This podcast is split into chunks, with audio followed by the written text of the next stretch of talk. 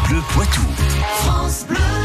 Les histoires du Poitou avec vous, Patrick Citeau. Nous allons aujourd'hui à Saint-Georges-les-Baillargeaux, une commune où des traces des premiers hommes datent du néolithique, Patrick.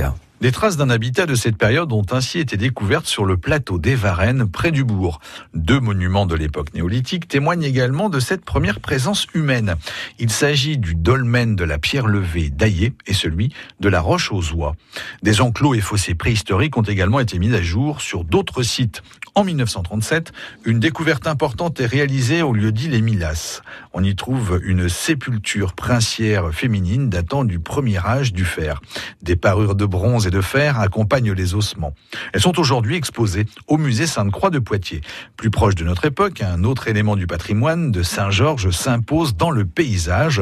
Construit durant les 16e et 17e siècles, le château de Verre s'affiche ainsi avec ses deux tours rondes d'allure médiévale. L'édifice a a priori la particularité d'abriter le plus grand pigeonnier de France. Et Patrick, d'où vient le nom de Saint-Georges-les-Baillargeaux la première église chrétienne de la paroisse donne la première partie du nom de la commune. L'édifice religieux est ainsi dédié à Saint-Georges. Pour la suite du nom de la commune, il faut aller voir du côté des cultures pratiquées sur le territoire.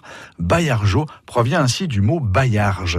C'est orge de printemps est a priori importée par Charlemagne. Elle est ainsi semée et pousse sur les terres caillouteuses de la commune. Ce qualificatif a aussi été ajouté pour distinguer la paroisse des autres Saint-Georges. 79 communes, pas moins, portent ainsi le nom de Saint-Georges en métropole et en outre-mer.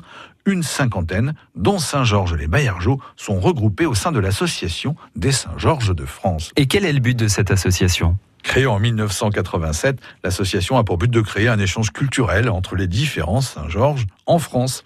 Chaque mois de juin, les Saint-Georgeois se réunissent ainsi dans une des communes membres.